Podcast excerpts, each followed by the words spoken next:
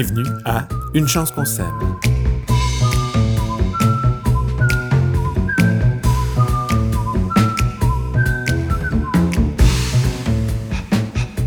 Salut tout le monde, bienvenue à Une chance qu'on s'aime. Je m'appelle Pierre Lecoude, je suis encore et toujours en compagnie de mon ami PA. Salut PA. Salut Pierre-Luc. Pierre-Antoine Gilbert, euh, je m'excuse, je t'ai présenté de façon très familière, professeur en agriculture biologique au Cégep de Victoriaville. Es-tu content? Oui, c'est un peu mieux, mais c'est correct. C'est la bonne franquette, notre affaire.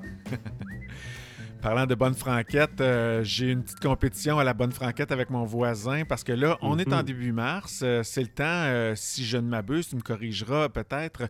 euh, c'est peut-être le temps de commencer à faire du trans... les semis, pardon. Ça fait longtemps que j'attends ça.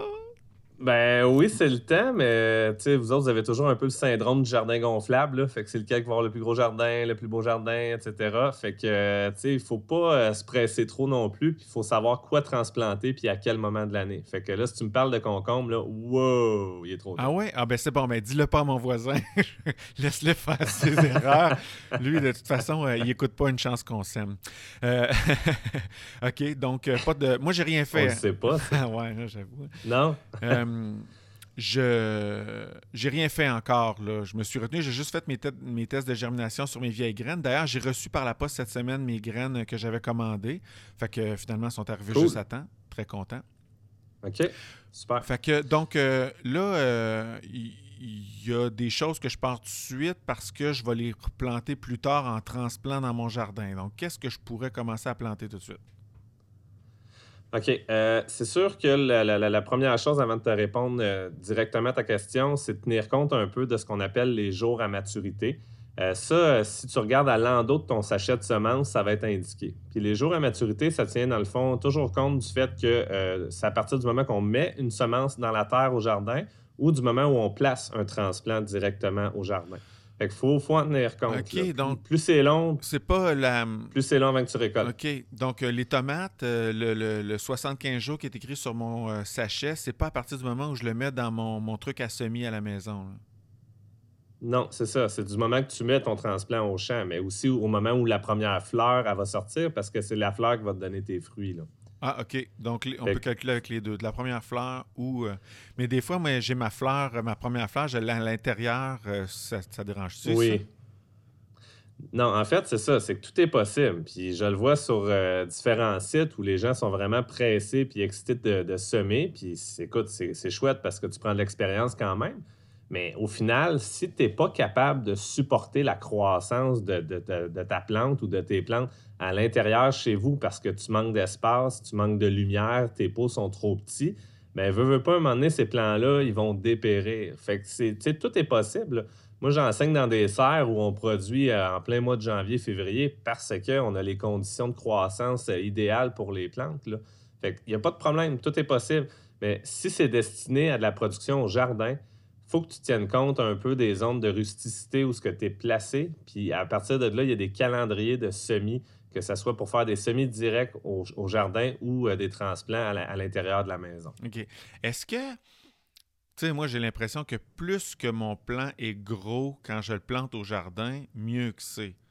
Euh, écoute, moi, j'aime mieux parler de vigueur. Tu sais, ton plant, s'il est beau, euh, il est trapu, euh, les feuilles sont belles, la tige n'est pas trop élancée, ou le vrai terme, c'est étiolé, bien là, à ce moment-là, euh, il n'y a pas de problème. Mais comme je te dis, si à l'inverse, ton plant, il a trop mis d'énergie à vouloir faire une croissance, qu'il a manqué de lumière, puis que le plant, il a l'air d'un fouet, là, Bien là, c'est sûr qu'au lieu de bien partir sa vie de transplant qui va te donner des belles récoltes, ben tu l'as tu poussé un peu pour rien, puis un, un transplant qui part mal, ça va donner des récoltes qui vont être moins abondantes. Fait que c'est pour ça que je te dis, ça sert à rien de, de- de se presser trop. Il faut, faut prendre le temps de faire les choses une à la fois, puis de, de- semer les choses selon un calendrier qui a de l'allure aussi. Là. Ouais, c'est ça. Moi, l'année passée, fidèle à mes habitudes, j'ai parti ça un peu tôt.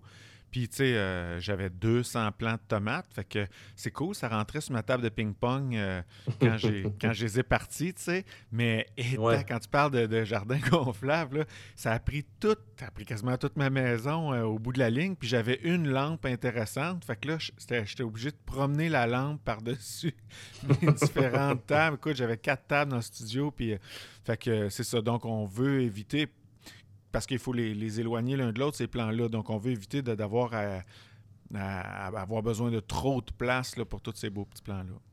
Oui, ben en fait, j'aime bien ce que tu dis parce qu'il faut finir par les éloigner pour leur donner de l'espace, autant au niveau du développement de leurs feuilles, aussi de l'espace pour leur développement de racines. Fait que là, ça demande des pots plus gros puis plus de terre. Mais le secret de base pour éviter qu'un plant s'étiole, donc qui pousse en fouette, c'est quand les feuilles se touchent, là, tu essaies de les éloigner un petit peu les uns des autres parce que sinon, ils vont se compétitionner entre eux pour avoir le plus de lumière possible. C'est un peu comme tes trois enfants qui se battent pour ton amour. OK. Mais euh, je pensais, OK, donc l'étiolement, on s'entend, c'est péjoratif, là? Tu disais élancer trop. Bon, on ne veut pas ça, l'étiolement. Fait que je pensais que l'étiolement, c'était une conséquence seulement du manque de soleil, mais ça peut être trop de compétition aussi. Oui, ben en bout de ligne, c'est ça, ils compétitionnent pour la lumière, mais qu'on se comprenne bien, l'étiolement, c'est non. OK, oui, oui. C'est bon. C'est non. OK. Là, euh, on sort un peu, on s'était fait un petit plan de match là, avant cet épisode, on en est complètement sorti. Euh, on recule, euh, on, repart, on repart l'épisode, c'est bon? Oui. Bonjour, mesdames et messieurs, bienvenue à Une chance qu'on s'aime. non, non, je suis pas sérieux. Ah, non, alors on recommence pas ça, c'était tellement bon. Non, non, je niaise, mais je veux dire, revenons à notre plan de match. oui. il y a un calendrier à respecter qui va varier, j'imagine, euh, que je sois au lac Saint-Jean ou euh, euh, à Saint-Jean-sur-le-Richelieu. Oui, tout à fait, dans le fond. C'est ce qu'on appelle les zones de rusticité. Ah, je suis content, je l'ai dit de la bonne façon. Grosso modo, on n'a pas toutes les mêmes températures hivernales, minimum, ni même le maximum au niveau de l'été. Des périodes de gel, des périodes sans gel, les précipitations, le vent, etc. Fait qu'il y a plein de zones, dans le fond, euh, qui ont été établies comme ça en fonction de notre climat. Euh, plus le chiffre est gros, plus c'est chaud, dans le fond. Fait que Montréal, de mémoire, on va être autour de 5-6, tandis que Victoriaville, on va peut-être être autour de 4. Puis, question de rendre euh, les choses un plus peu... Plus le chiffre est petit, plus on est au nord, finalement, là, pour vulgariser. Ouais, plus il fait fret, là, c'est ça la, la, la, réalité. Fait que c'est ça, Montréal, on va être autour de, de 6. Euh, ensuite, question de rendre ça complexe, si on décidé de mettre un code euh, euh, numérique ou alphanumérique, parce qu'il y a aussi les chiffres A et les chiffres B. Euh, là lequel est le plus froid, A ou B? En fait, c'est ça. Si on y va, excuse-moi, avec les, zones B, c'est plus chaud. Puis les zones A, c'est moins chaud. Fait que là, ben, c'est sûr qu'on peut tenir compte aussi qu'il va y avoir les changements climatiques.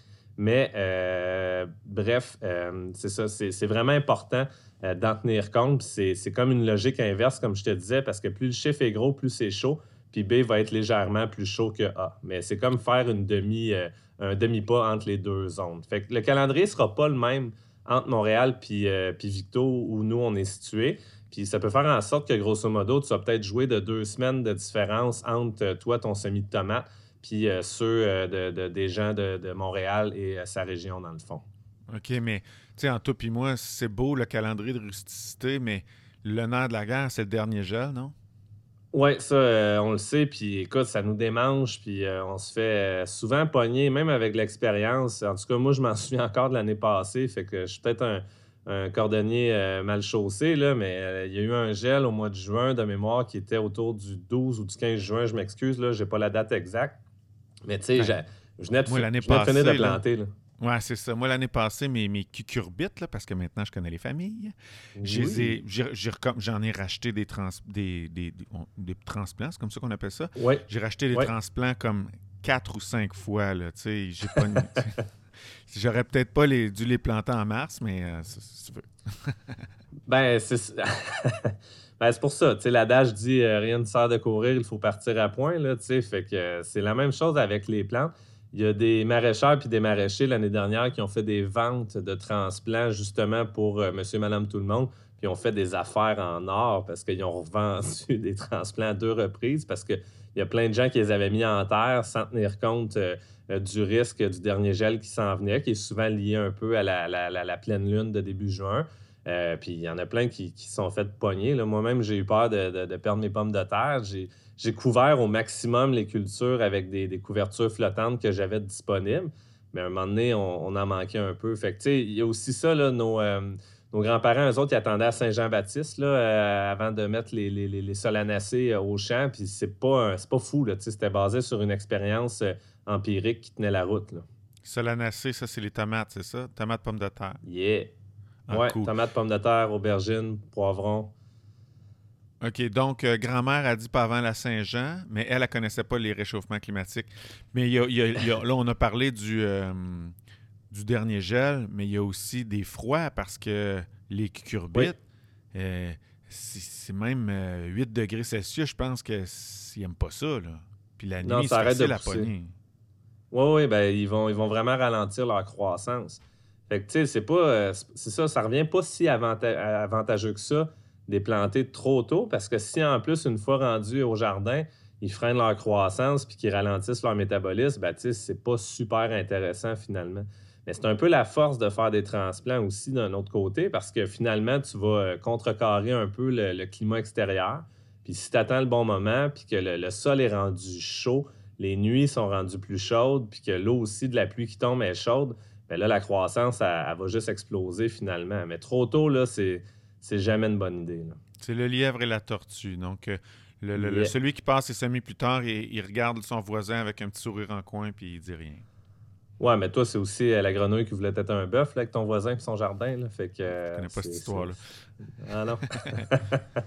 OK. OK, c'est bon. Fait que fait qu'on est patient. Est-ce que euh, pour euh, faire mon fin renard, euh, pour continuer dans les métaphores de la fontaine, je pourrais me partir, admettons que mon souhait c'est de planter 40 plants de tomates, que j'en parte 10 une semaine, 10 dans deux semaines, 10 dans un mois, 10 dans six semaines. Puis, qu'est-ce que tu penses de cette idée-là? Bien, je pense que de faire des cultures successives, c'est bon pour euh, certaines cultures. Euh, mais ton exemple de la tomate, il est nul. Fait que non, pas pour la tomate. Mais pour la laitue, ça me va. Euh, parce que tu veux en récolter souvent. tu veux pas arriver à avoir 20 laitues de, de prêtes tout en même temps la même semaine, puis que là, tu fais juste manger ça. Fait que tu peux faire des transplantations ou des semis successifs, question d'allonger un peu tes périodes de récolte. Mais la tomate, surtout si c'est destiné à faire des sauces puis des choses comme ça, sachant que c'est quand même un quatre mois entre ton semis puis ta récolte d'un premier fruit. Moi, tu vois, dans ce cas-là, j'irais à faire les semis euh, tous euh, en, même temps. Puis la tomate aussi, c'est une, euh, culture pour la majorité qu'on dit indéterminée. Donc, la plante, ce qu'elle fait, c'est qu'elle va faire des feuilles, elle va fleurir, elle va refaire d'autres feuilles et elle va refleurir après. Donc, elle continue à croître au niveau de sa tige de sortir des nouvelles feuilles puis de sortir des nouvelles fleurs. Fait que ce qui te permet d'allonger un peu euh, tes périodes de récolte. Puis à l'inverse, un plant déterminé, il fait sa floraison une fois, les fruits vont mûrir à peu près tous en même temps. On fait des récoltes espacées sur un laps de temps un peu plus court. Fait que pour les, cultures comme ça, là, euh, que ce soit euh, les, poivrons, les concombres, les tomates, je te dirais, on le fait tout d'un coup. Euh, oignons, poireaux aussi, euh, on fait des récoltes uniques au moment où les, cultures sont, prêtes, sont à maturité. Mais après ça, si tu veux t'amuser à faire des successions pour euh, des, brocolis, pour des laitues, pour des radis, des rabioles, des choses comme ça, ben oui, tout est possible finalement de penser à ajuster ton calendrier pour diversifier ton assiette le plus possible. Bon, ça fait beaucoup d'informations en même temps. Est-ce qu'il y a des euh, documents là, sur le web faciles à trouver? Euh, j'imagine que ça, va s'appeler un calendrier de semis ou un calendrier de jardin. Oui, ben écoute, il en pleut. Là. Si sur ton moteur de recherche, là, tu tapes calendrier de semis, il y a même des quincailleries qui le proposent. Euh, c'est comme je te dis, essaie de trouver celui qui match avec ta zone où tu es. Puis ça, les bons calendriers, ils vont te le proposer. Les semenciers, euh, souvent aussi, euh, vont te le proposer sur leur site web, des bons semenciers québécois.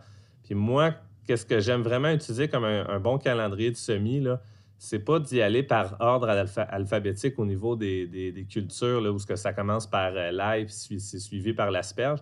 Moi, j'aime que le calendrier soit classé en fonction des dates de semis. Fait le visuel. Ah ouais, sinon, tu es obligé de le scanner à chaque fois. Puis, euh, puis on est paresseux. Tu sais, comme toi, tu es paresseux, souvent tu m'écris et tu me dis qu'est-ce que je peux planter cette semaine. Tu sais. Fait que euh, je suis un peu ton moteur de recherche des fois. Là. Euh, mais ça me fait plaisir. Là, mais non, mais on se comprend. J'aime bien quand c'est ça. Si ça commence avec piment, poivron, céleri, oignon, poireau, mais en gros, ça va aller mieux. Le repère visuel, il va te permettre, permettre de faire un scan puis un tri, puis d'être plus efficace pour, pour analyser l'information finalement. J'imagine qu'il faut faire attention aussi pour ne pas s'en pogner un qui est européen. Nous, mm-hmm. francophones, souvent, on se fait rediriger vers des trucs français. Oui, beaucoup. Mais écoute, c'est vraiment pas la même saison de croissance, là, eux autres là-bas. Puis encore là, en France, euh, si tu au sud, à Marseille, euh, c'est pas le même climat qu'en Normandie non plus. Là. Fait qu'ils ont vraiment Mais eux autres, leur rusticité, euh, ça s'appelle-tu aussi 1, 2, 3, 4, 5, 4A, 4B? C'est-tu les mêmes, mêmes affaires? Euh, ben, écoute, tu me poses une bonne colle, il faudrait que je fouille, mais en Amérique du Nord, du moins, je sais que c'est la même chose. Fait quand on regarde des fois des producteurs américains, euh, je regarde leur zone de rusticité, puis écoute, c'est hallucinant. C'est des chiffres dans le, 8 euh, et des, trucs comme ça. Là. je sais pas pour l'Europe. Je veux pas aller voir ça. Non, non, tu veux pas. que j'aille voir ça. Ah non, mais tu sais, en, Californie, quand tu visites là, la période hivernale, c'est là qu'ils font pousser les, engrais verts, dans certaines régions. Nous autres, il y a de il y a de la neige au sol. Fait que c'est pas la même chose. Puis c'est pour ça que tu ne feras jamais pousser non plus de, de citronniers euh, ou de, d'orangers ou de, des arbres tropicaux comme ça parce qu'il fait juste trop frais dehors l'hiver. Ils vont geler, ils vont mourir. OK. Bon, là, c'est pas tous euh, les euh, légumes qui vont être. Que, que, je vais faire des semis à la maison. Il y en a que je vais planter direct au jardin. Ça s'appelle comment, ça, quand c'est planté direct au jardin? Oui, ben, on, peut appeler ça un semi-direct parce que c'est directement semé ah. au jardin. On dirait que c'est moi qui viens d'inventer le mot. oui, ben félicitations. c'est bête de même, là, mais. Euh, semi-direct, OK. Oui, oui. Ben, sinon, euh, quand, on part euh, dans la maison, on fait un semi, mais dans le fond, on produit un transplant, puis lui va être planté ou, ou transplanté au champ au bon moment, finalement. Moi, l'année passée, j'ai fait euh, des expériences. Euh, je sais que la carotte, là, puis la betterave, on met ça direct au champ. Uh-huh. Mais euh, ça a été ma façon de un peu de, de, faire triper mes jeunes, mes enfants, puis de les, les, initier à tout ça. Fait qu'on a fait des betteraves et des carottes en semis, pas direct. Donc, de semis à la maison. Fait que là, on se disait, ah, ben là, la carotte, elle, a besoin de creuser loin en terre. Fait qu'on a rajouté une extension à notre petit semis, c'est-à-dire qu'on a mis un, rouleau de papier de toilette debout, rempli de terre, puis on a semé la graine de carotte euh, là-dedans. Puis, euh, c'est quoi, ça n'a pas été un échec total. on l'a retransplanté dans le jardin après, mais ça n'a pas creusé le sol. Ça a fait une carotte là, euh, qui avait à peu près la forme d'un, rutabaga. Mais c'était bon quand même, là, mais ça a marché. Mais est-ce qu'il y en a qui font ça euh, intelligemment? Des semis à, l'intérieur de carottes? OK. Pour la carotte, euh, c'était la première fois que je voyais ça, mais en même temps, il y, a, tellement d'innovations dans le monde agricole. Il y en a des, bonnes, puis il y en a des moins bonnes. C'est sûr qu'une famille de cinq, des rouleaux de papier de toilette, probablement que tu en accumules plus que, que d'autres. Euh, mais on va se le dire, c'est beaucoup, beaucoup de semences des carottes au champ. Là, pour en faire 200, euh, là, ça commence à prendre de la place aussi à l'intérieur. Fait en tout cas, ouais, mais ce que j'aimais, par exemple, Excuse-moi de t'interrompre, mais ce que j'aimais, par exemple, c'est que les carottes, là, c'est long avant qu'on les voit apparaître. Moi, je passe tout le temps sept jours d'angoisse. Ça me dit, voyons, pourquoi ça sort pas? Fait mhm. que, puis aussi, je, ne sais plus où je les ai euh, plantés parce que ben moi, je suis pas comme toi. Je mets pas un petit, fil, puis on sait exactement quelle est la petite graine.